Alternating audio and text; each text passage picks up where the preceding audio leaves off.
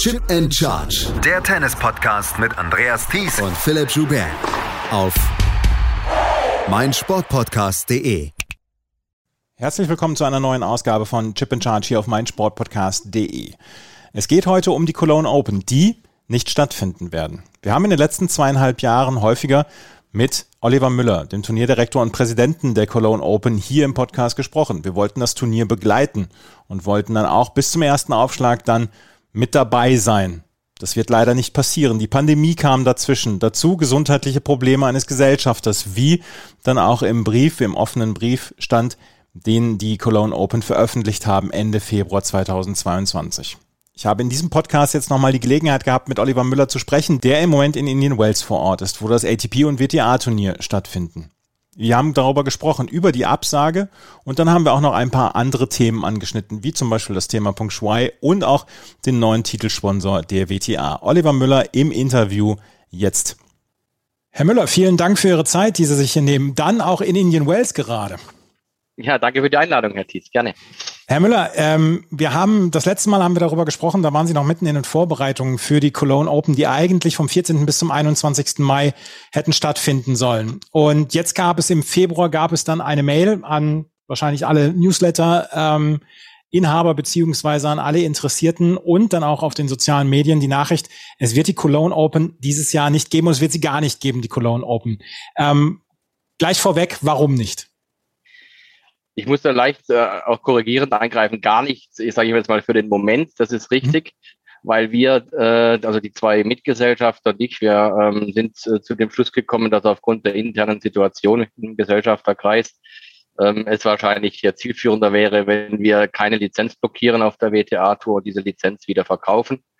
Und das haben wir jetzt äh, in den letzten Monaten ja, mit äh, ziemlich schwerem Herzen auf meiner Seite natürlich, das können Sie sich vielleicht vorstellen. Ja, das haben wir vorangetrieben und äh, haben dann im Februar jetzt oder Anfang erste Märzwoche haben wir das jetzt äh, dann vollzogen.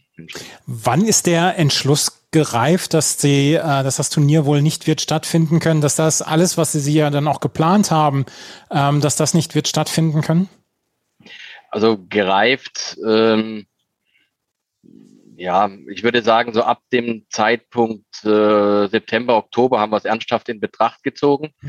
Ähm, es gab immer äh, die, drei Optionen für uns von Anfang an. Also wir haben die Option, wir spielen natürlich nicht aus den Augen verloren. Also wir haben auch die Struktur aufrechterhalten im, im Weltcup, ähm, im Turnierbüro, ja, und haben äh, auch äh, vorangearbeitet äh, auf der Ebene. Dann war aber auch eine, ein Aussetzen, ein weiteres Mal Aussetzen immer eine Option.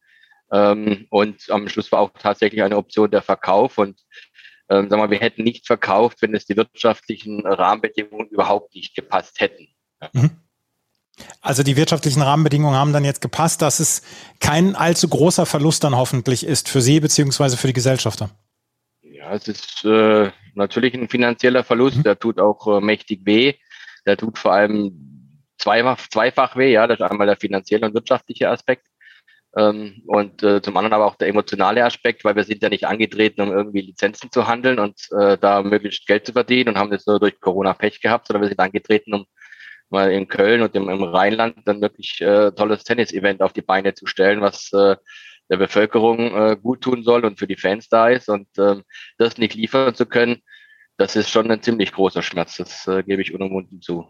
Sie haben in der Mail, die Sie rausgeschickt haben und dann ja auch auf den sozialen Medien, diesen Brief, den Sie dort abgedruckt haben, haben Sie geschrieben, ähm, durch plötzlich aufgetretene und anhaltende gesundheitliche Probleme auf Seiten eines der Gesellschafter entstand eine Instabilität, die aufgrund der Corona-Pandemie nicht aufgefangen werden konnte.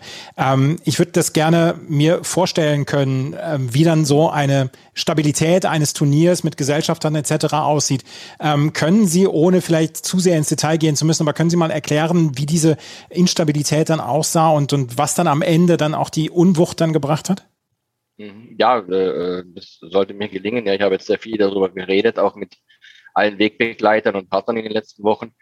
Ähm, es war ziemlich, äh, ziemlich zu Anfang. Also wir hatten noch keine zwei Wochen den Lizenzverkauf abgeschlossen.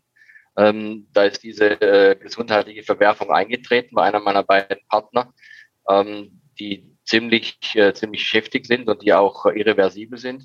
Mhm. Und äh, dann haben wir damals ja schon, und ehrlicherweise ein bisschen auch unbemerkt von der Öffentlichkeit das relativ gut spielen können, denn wir sind ja im Januar 20 dann erst zum ersten Mal angetreten und in Erscheinung getreten, auch öffentlich, und haben dann gesagt, äh, dass wir 21 beginnen und jetzt alles vorbereiten werden. Ähm, theoretisch hätten wir eigentlich schon 20 spielen sollen, mhm. wenn wir jetzt mal Corona komplett außen vor lassen. So, oder dieser, ja, dieser Schritt ist uns ganz gut gelungen, denke ich. Und dann hatten wir halt von von November 19 bis äh, Mai 21. Da war unsere Rechnung anderthalb Jahre Zeit, um A, vielleicht, äh, dass mein Partner wieder gesundheitlich auf die Höhe kommt, ähm, auch darauf zu bauen oder aber dann auch einen Ersatz, nicht für den äh, Lizenzinhaber, sondern dieser Partner hat auch wesentlich zur Finanzierung eines jeden Turniers beigetragen oder hätte beigetragen, muss man ja sagen. Und ähm, da vielleicht einen Ersatz zu finden. Mhm. So, so sind wir dann angetreten und ähm, dann kam Corona im März 2020. Und äh, das hat auf der einen Seite natürlich jetzt nicht erleichtert, da wirtschaftlichen äh, Partner so an Bord zu nehmen, dass wir ähm, unabhängig meines, meines Mitgesellschafters hätten spielen können. Und auf der anderen Seite äh, sind aber die gesundheitlichen Verwerfungen eher schlechter als besser geworden. Und ähm, dann irgendwann im, mussten wir 21 waren wir bereit, bis in den Januar hinein mit Zuschauern zu spielen, ab dem, also ohne Zuschauer dann ab, ab Januar. Und ab April mussten wir dann canceln wegen der Einreiseproblematik, die es dann in Nordrhein-Westfalen gegeben hat. Ähm, da waren wir bereit gewesen zu spielen. Ähm, und äh, ja, dann irgendwann im Laufe 21 wurde es dann halt äh, klar, dass äh, das gesundheitlich einfach nicht mehr besser wird. Und äh, dann sind wir im Gesellschafterkreis äh, zu dem Schluss gekommen, dass wir jetzt alle Möglichkeiten wirklich in Betracht sind, wie ich vorher erläutert habe, äh, sowohl zu spielen als auch äh, vielleicht nochmal auszusetzen oder aber dann, äh, wenn die wirtschaftlichen Komponenten auch stimmen, dann die Lizenz wieder zu verkaufen. Ja, Sie haben, als wir das letzte Mal oder vorletzte Mal miteinander gesprochen haben, haben Sie dann darüber gesprochen, ja, die Partner, die da sind, dann auch ähm, mit Getränke, mit Catering etc., das ist für, für langfristig ausgelegt etc. Ja. Wann begann ja. denn dann so der Rollback, dass Sie gesagt haben und sagen mussten dann auch diesen Partnern, ja, es wird es diese Cologne Open in dieser Form nicht geben, weder 2022 noch erstmal in absehbarer Zeit nicht? Ja, das ist, sag mal, kein Prozess, der von heute auf morgen mit Startknopf äh, dann mhm. umgesetzt wird, sondern wir haben unsere Partner ähm, kommunikativ sehr eng bei der Stange gehalten, so eng es möglich war, ohne aber ähm, irgendwelche Ängste zu schüren. Das ist so dieses, diesen Mittelweg, den sie finden müssen, denn sie können ja nicht von null auf, von 100 auf null sagen, dass sie da irgendwie, okay, jetzt steht das Turnier in der Debatte. Dann verunsichern sie ja alle Partner, einschließlich der Mitarbeiter und des gesamten Teams. Ähm, und dann sagen sie in vier Wochen, ah, jetzt hat sich alles wieder zum Besten gewendet, jetzt spielen wir doch. Mhm. Dann kriegen sie diese Pace auch nicht mehr gebacken. Das heißt, wir haben einfach ähm, das immer aufrechterhalten, so gut es irgendwie ging, haben sie kommunikativ mitgenommen, die Partner, und haben aber auch dann so im, ja, das war im November, Dezember, äh, den Dreh haben wir dann einfach auch mal durchblicken lassen, dass es auch eine dritte Option gibt, wie mit dieser Lizenz umgegangen wird, um einfach da war ich vorzubereiten, aber immer noch in einer sehr selbstbewussten ähm, Stabilität nach außen, ja, was im Internen stattfindet, das hat äh, hinter mir quasi zurückzubleiben. Ähm, und ähm, somit waren die jetzt nicht alle aus heiterem Himmel überrascht. Ähm, aber natürlich, ja, die Reaktionen waren durchaus, äh, ich würde mal sagen, zu 98 Prozent sehr, sehr bedauernswert, weil man hat schon erkannt, was für, ein, äh, für eine Nische als Event äh, mit, mit der Ausstrahlung, die Tennis und die auch Damen-Tennis mit sich bringt, da im Rheinland gut getan hätte. Und äh, dann haben wir eher letztendlich tatsächlich abmoderiert mit diesem Schreiben, das auch Sie äh, angesprochen haben, Herr Thies.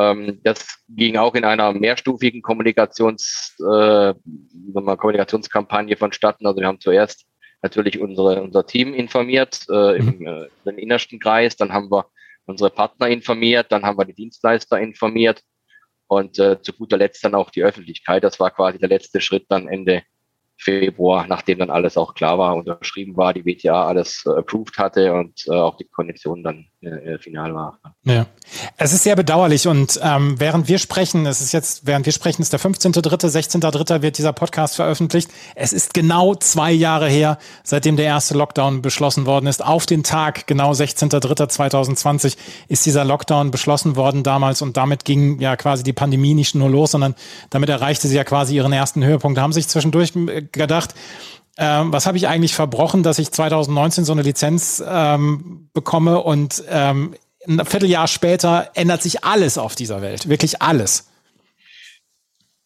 Oh, ähm, was ich verbrochen habe, habe ich mich ehrlicherweise nicht gefragt.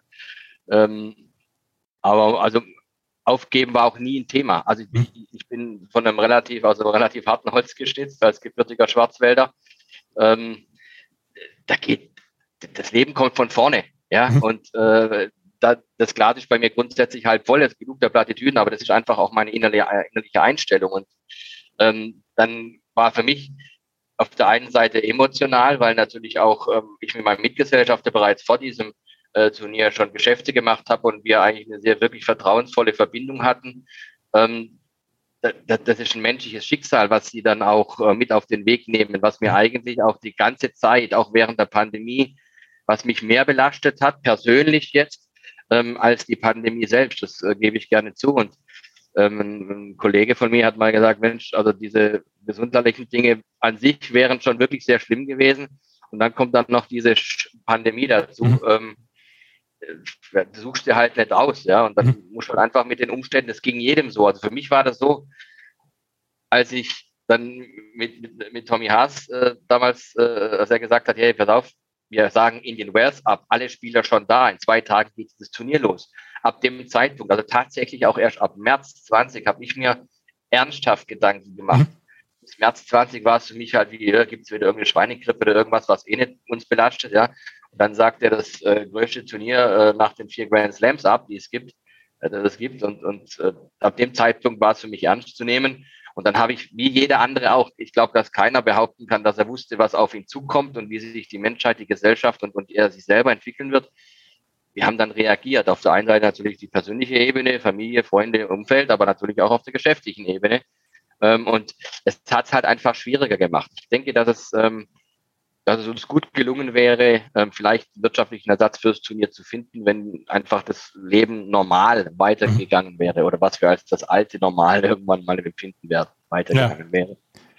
Aber jetzt in Selbstmitleid da irgendwie zu zerfließen oder äh, irgendwie nach dem Motto, was habe ich doch gar nicht verdient, ja, das, das gibt's nicht. Ja, das, das, morgens aufstehen, weitermachen, egal was ja. kommt. Ja. Übrigens, dieser Punkt, an dem Tommy Haas das Turnier in den Wells 2020 abgesagt hat, da habe ich morgens dann auch gedacht, ja, jetzt geht's, jetzt geht's richtig. Das war für mich tatsächlich dann auch so ein ja. Punkt, wo ich gedacht habe, jetzt geht's richtig rund dann damals. Ja. Es war ähm, wilde Zeiten, die wir in den letzten zwei Jahren erlebt haben. Sie haben eben am Anfang, haben Sie im Nebensatz gesagt, na ja, Rheinland-Tennis, das muss nicht äh, niemals stattfinden. Wir haben 2020 haben wir diese zwei ATP-Turniere erlebt in Köln, in der, äh, in der Längstes Arena dann, ähm, was zu dem Zeitpunkt, wo Zuschauer noch zugelassen worden waren, auch ganz gut angenommen worden ist, was insgesamt einen ganz guten Eindruck hinterlassen hat. Ähm, sehen mit Sie Chancen? Doppelsieger sogar mit Alexander Doppelsieger. Ne? Genau. ähm, sehen Sie eine Chance mittelfristig, dass wieder Tennis ins Rheinland kommt, weil alles das, was Sie erzählt haben mit den mit dem Ort, also da, wo Sie spielen wollten etc., hört sich an, als ob es als ob es wirklich die Gegebenheiten alle da sind, um Weltklasse-Tennis dort im Rheinland dann ähm, ja liefern zu können. Ja, die Voraussetzungen, die Marktanalysen, die wir gemacht haben, die sprechen eine eindeutige Sprache. Das ist definitiv ein sehr guter Boden für, für Tennis, egal ob Herren oder Damen. Ähm, letzten Endes braucht es äh, jemand, der äh, vorangeht und der auch durchaus, das gebe ich zu, auch Widerstände, die dir bei was Neuem, ich glaube, das ist bei uns in Deutschland sowieso der Fall, wenn du was Neues machst, kriegst du erstmal ganz viele Zweifel und Widerstände. Die musst du gewillt sein zu überwinden. Da geht es nicht nur um finanzielle Dinge, da geht es auch tatsächlich um Dinge, äh, gerade in Köln. Eines der Grundgesetze in, in Köln heißt, äh, kennen wir nicht, brauchen wir nicht, fort damit. Ja, also das, äh, diese Widerstände, diese Arbeit, die müssen sie auf sich nehmen wollen. Mhm. Und ähm, die haben wir gemacht. Wir haben ein gutes Konzept, wir haben eine gute Positionierung, glaube ich, entwickelt. Und ähm, ich selber, ich muss jetzt mal ein paar Wochen durchschnaufen, ja, und dann äh, ich bin jetzt noch nicht so alt, dass ich mich dann aufs Rentengleis irgendwie verfrachten lasse ja. und äh, irgendwann kommt äh, der innere Antrieb wieder und dann äh, wird Müller wieder irgendwas äh, auf die Beine stellen. Ja, das, äh, das wäre sehr interessant. Und wenn es auch im Tennis wäre, das wäre ja wirklich ganz toll. Und Sie sind dann ja auch dem Tennis ja noch äh, weiterhin verbunden. Sie sind jetzt im Moment gerade in Indian Wells. Und ich würde Sie gerne noch zu ein, zwei Themen, dann auch was die WTA angeht, würde ich Sie noch äh, gerne befragen wollen und um Ihre Meinung bitten, weil Sie sind einer, der dann auch in den sozialen Medien dann auch gerne auf dieses Thema Peng Shui dann zurückgekommen ist und immer wieder darauf angesprochen hat, auf dieses Thema Peng Shui. Die WTA hat im Oktober durch den CEO Steve Simon dann auch irgendwann gesagt, Leute, bis hierher und nicht weiter und wir müssen, ähm, wir müssen hier mal einen Standpunkt setzen und als das kam, aufkam die Geschichte mit Peng Shui, dass sie dann gleich gesagt gesagt hat, nein, wir ziehen die Turniere aus China zurück. Haben Sie damals mit diesem ähm, Schritt gerechnet von der WTA, weil die sich ja in den letzten Jahren ja durchaus sehr, sehr abhängig gemacht hat, dann auch von dem chinesischen Markt? Ähm, ich sag's mal so, ich hätte bei keiner Sportorganisation dieser Welt damit gerechnet, hm. dass sie so einen brutal klaren Move hinlegt. Und umso umso stolzer war ich auch, irgendwo ein ganz kleiner Teil dieser Familie zu sein, weil zum ersten Mal, zum ersten Mal, seit ich denken kann, und ich bin seit über 25 Jahren im internationalen Sportbusiness unterwegs, zum ersten Mal hat tatsächlich eine Sportorganisation Kante gezeigt und nicht nur mit den Säbel gerasselt. Bis dahin war das voll nachvollziehbar und wir werden und wir, prüfen alle Umstände und so weiter. Aber tatsächlich durchzuziehen, wirklich ähm, People over Pocket zu setzen. Das war mhm. das, was Steve Simon immer gesagt hat. Das hat mich unheimlich stolz gemacht und deswegen supporte ich das mit meinem ganz kleinen Umfeld, was ich habe, weil ich ein unheimlich Verfechter dieser, dieses Moves bin, ähm, weil ich auch glaube, nicht, dass dieser Move irgendetwas an der politischen Situation ändert in dem Land. Aber das zeigt einfach, für was für Werte die WTA steht, für diese sag mal, Vorreiterrolle, die sie auch im Damensport übernimmt, als äh, sag mal, populärste Frauensportart der Welt und mhm. ähm, ein Zeichen zu setzen. Und ähm, das, ja, das war richtig, absolut richtig. Auch damals schon in der Situation konnte man nicht absehen, was für wirtschaftliche ähm, Konsequenzen tatsächlich eintreten. Es gibt Planungsszenarien natürlich und es gibt Modelle und Rechtsmodelle, alles drum und dran, ganz klar. Aber wie es dann letztendlich kommt, weißt du nicht. Und egal, was auf der anderen Seite von, von der Propagandamaschine aus China ähm, kolportiert wird und wie dieser Mensch Peng Shui missbraucht wird, das ist meine persönliche Meinung in dem Fall, ähm, die kann ich nicht nachweisen, aber das, glaube ich, geht vielen so, die das empfinden, dem etwas entgegenzusetzen und sagen, ihr könnt nicht alles mit uns machen. Das ist absolut der richtige Move. Er fühlt mich mit Stolz und egal zu welcher Zeit ich mit meinen kleinen, bescheidenen Mitteln irgendwas dazu beitragen kann. Ich werde es tun, mhm. weil das der richtige Move ist. Und vielleicht, ganz vielleicht am Horizont ist es vielleicht auch ein Zeichen für die ein oder andere Sportorganisation, Kante zu zeigen, auch wenn es weh tut, wenn man für seine Werte steht. Man muss ja gar nicht weit gucken. Die ATP hat im Moment noch nicht ausgeschlossen, den China-Swing mitzumachen und dann auch die Turniere in Beijing, in Shanghai etc. durchzuführen. Ähm, während der Pandemie haben wir zwischendurch darüber gesprochen, ja, sollten sich WTA und ATP nicht zusammenschließen und dass das äh, in eins übergeht. Und jetzt ähm, sehen wir, dass die ATP da schon so ein bisschen naja, sehr, sehr zögerlich ist und die WTA nach wie vor auf diesem Standpunkt beharrt. Und ich habe jetzt nochmal nachgeguckt nach den Nachrichten, weil es war ja still geworden, jetzt auch nach Olympia so ein bisschen vor drei Tagen, gab es eine Nachricht von der DPA, dass, dass Steve Simon gesagt hat, ja, wir sind immer noch im Gespräch und wir wollen nach wie vor natürlich auch ähm, ein Zeichen, dass es Peng Shui gut geht und dass sie in Frieden leben kann und dann ein selbstbestimmtes Leben dann auch führen kann. Also dieser Kampf ist ja noch lange nicht zu Ende noch lange nicht zu Ende. Der wird auch noch lange dauern, das prognostiziere ich.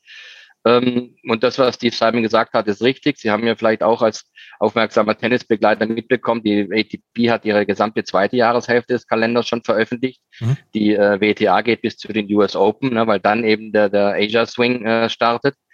Und ähm, auch da muss die, die, die WTA mit, mit Steve Simon, die müssen drei, vier, fünf verschiedene Wege gehen und zwar zur gleichen Zeit immer. Und das ist ein unheimlicher Kraftakt, der da im Hintergrund absolviert wird von, von Board, von, von Management, von allen Beteiligten.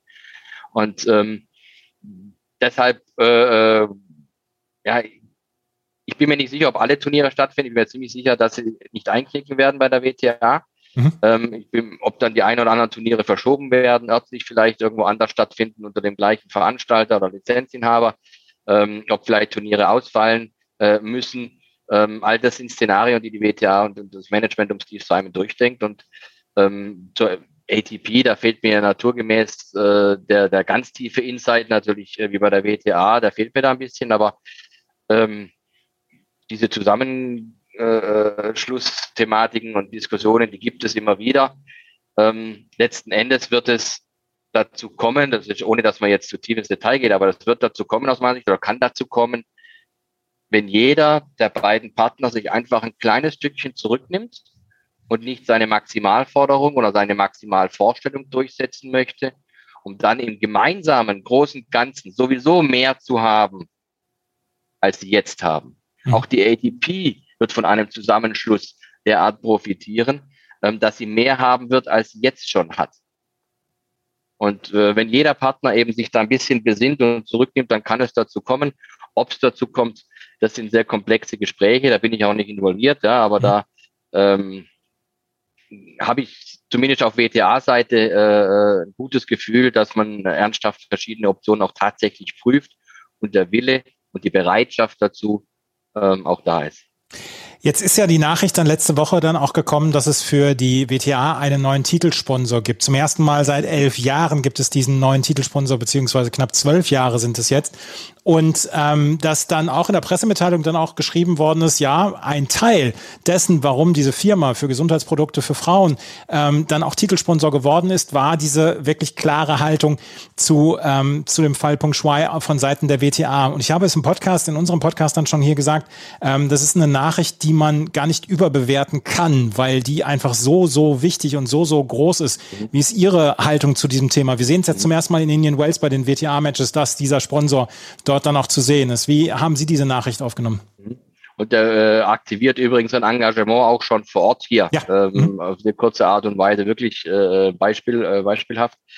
Ähm, in der Phase, in der die, die WTA entschieden hat, äh, die Turniere in China zu suspendieren, war ein so zeitiger und so großer Abschluss mit Hologic noch nicht am Horizont. Mhm. Das heißt, auch man hat diese Entscheidung getroffen, dass vielleicht etwas passieren könnte, aber nicht wissen, dass man sowieso irgendwo ein Netz und doppelten Boden hat. Das möchte ich an der Stelle betonen, weil das äh, könnte ja auch spekuliert werden. Wir nehmen wir gleich mal den, äh, den Wind aus den Segeln. Ähm, Hologic ist jetzt, ich bin jetzt seit, wie gesagt, 25 Jahren im Sportbusiness, ein Partner, der eine unglaublich große Passgenauigkeit hat für die WTA, mhm. der die Ziele hat, um auch eine globale Tour verwerten zu können. Es bringt ja nichts, wenn ich nur in, in 25 Märkten unterwegs bin und die Welt hat mhm. über 200 Märkte. Ähm, und ähm, auf der anderen Seite dann natürlich mit, mit so einem Werteverständnis ähm, antritt und das auch nach außen postuliert.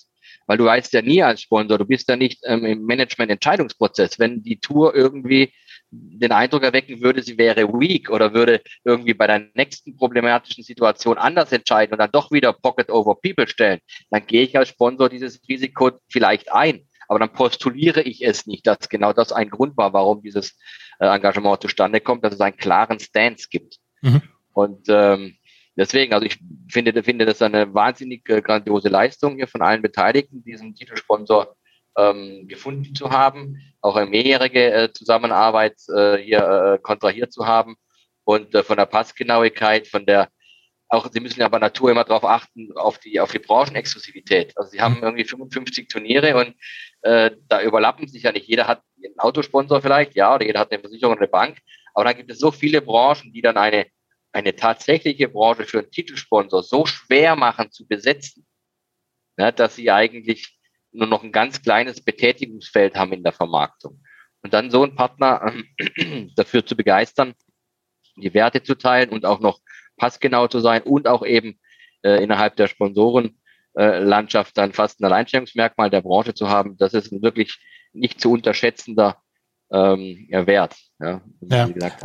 Also die WTA, wir haben auch schon mal, ähm, wir haben schon mal drüber gesprochen und auch im Podcast haben wir drüber gesprochen, dass die WTA durchaus noch Potenziale hat, ihre Stars zu vermarkten. Wir sehen es jetzt zum Beispiel in Indian Wells. Rein vom Sportlichen her.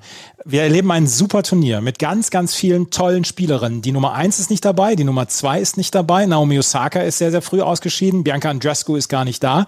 Wir erleben trotzdem ein wirklich großartiges Turnier bei den Frauen und wir haben eine, eine fast fast beispiellose Tiefe im Moment im Frauentennis. Und ich habe im Moment oder inzwischen ein bisschen das Gefühl, dass die WTA es nicht zu 100 Prozent schafft, diese Stars dann auch zu vermarkten. Gerade jemand wie Iga Swiatek zum Beispiel, die ähm, vor anderthalb Jahren die ähm, French Open gewonnen hat, oder Leila Fernandez jetzt hier, die ein großartiges mhm. Turnier während dieser, ähm, während dieser Tage in Indian Wells schafft. Ich glaube, da gibt es dann allerdings noch Potenzial. Und da würde ich dann gerne noch Ihre Meinung dazu hören, wie, wie Sie das sehen, gerade mit dieser Tiefe, die die WTA im Moment hat. Mhm. Ja, ich, ich glaube, dass, äh, also für die letzten zweieinhalb Jahre kann ich äh, da natürlich ein bisschen was dazu sagen. Ich glaube, dass die zweieinhalb Jahre ähm, auch die gesamte Organisation ähm, von ihrer Leistungsfähigkeit ziemlich strapaziert hat. Mhm. Also es äh, war ein ungeheurer Druck, überhaupt deine, deine Basics, deine Hausaufgaben so gemacht zu bekommen, dass möglichst wenig Einschränkungen irgendwo passieren. Ne? Der Preisgeld musste reduziert werden, bis sie das überhaupt mal durchbekommen. Das ist ein Satz, den ich da so locker daher sage. Aber das überhaupt durchzubekommen, äh, im Board mit paritätischen Spielern und, und Turniervertretern äh, besetzt. Und das sind schon brutale Auf, äh, Aufwendungen, die du da äh, angehst. Und dann kann ich mir gut vorstellen, dass vielleicht an der einen oder anderen Stelle es einfach auch äh, hinten runterfällt, dass du die Nice-to-Have-Dinge oder die Dinge, die dich nach vorne bringen, die dir helfen, Speed aufzunehmen, dass die vielleicht hinten runterfallen. Also du kannst also nicht in den vierten oder fünften Gang schalten, sondern du bist froh, wenn du im dritten Gang dieses Auto einfach nur bewegt bekommst. Mhm. Und dass das einen ziemlich großen Impact hat, ob das auch davor, für die Zeit davor, vor äh, der Pandemie oder vor unserem Teil der WTA-Familie, meinem Teil irgendwie zutrifft, das mag ich, vermag ich nicht zu beurteilen, aber ich gebe Ihnen recht, dass es ein, ein großes Potenzial ist, was man angreifen könnte, angreifen sollte. Ähm, das normalerweise auch anzugreifen ginge, auch in Zusammenarbeit mit den verschiedenen Interessen der einzelnen Spielern und Agenten und Managementagenturen und so weiter. Ähm, das glaube ich ginge schon, aber da muss man ein ziemlich äh, ausgefeiltes Konzept an den Tag legen und auch wieder mit ganz viel Fleiß, Hartnäckigkeit ähm, diesen Weg beschreiten wollen. Und ich glaube, dass da die Ressourcen momentan nicht vorhanden waren einfach. Mhm. Es ist auf jeden Fall eigentlich alles bereitet für ein, ein Aufblühen der WTA in den nächsten Jahren. Spielerinnen sind da, jetzt Gott sei Dank auch ein Titelsponsor und vielleicht kommen dann ja auch noch weitere Sponsoren dazu und wir wünschen dann auch Peng Shuai dann alles Gute und dass das die Situation sich möglichst schnell dann aufklärt, wobei da ist natürlich dann immer noch der Zweifel da. Herr Müller, ich danke Ihnen sehr für dieses Gespräch und auch die ganzen Gespräche über die beiden Jahre, die wir jetzt dann hier gemacht haben und ähm, tatsächlich wünsche ich mir, dass wir Tennis weiterhin irgendwann in Deutschland sehen, dann auch vielleicht mit Ihnen wieder als Turnierdirektor und dass Sie dem Tennis erhalten bleiben. Vielen Dank dafür. Ja, sehr gerne, Herr Gies, jederzeit. Das war Oliver Müller, der Turnierdirektor und Präsident der Cologne Open, die nicht stattfinden werden, leider nicht stattfinden werden. Die Pandemie kam dazwischen unter anderem. Das war's schon mit der neuen Ausgabe von Chip and Charge, dem Tennis Talk auf meinsportpodcast.de. Nächste Woche werden wir einen Podcast bringen zu den BNP Paribas Open in Indian Wells. Ausführlich werden wir dann über die Herren- und die Frauenergebnisse dann auch hier im Podcast sprechen. Wenn euch das gefällt, was wir machen, freuen wir uns über Bewertungen und Rezensionen auf iTunes und Spotify. Folgt uns auf Instagram, Twitter und Facebook. Vielen Dank fürs Zuhören. Bis zum nächsten Mal. Auf Wiederhören. Chip and Charge. Der Tennis-Podcast mit Andreas Thies und Philipp Joubert. Auf meinsportpodcast.de. Schatz, ich bin neu verliebt. Was?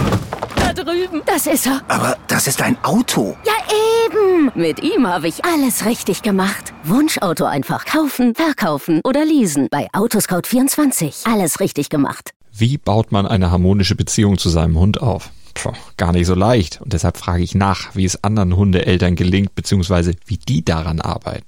Bei Iswas Dog reden wir dann drüber. Alle 14 Tage neu mit mir, Malte Asmus und unserer Expertin für eine harmonische Mensch-Hund-Beziehung, Melanie Lippisch. Iswas Dog mit Malte Asmus. Überall, wo es Podcasts gibt.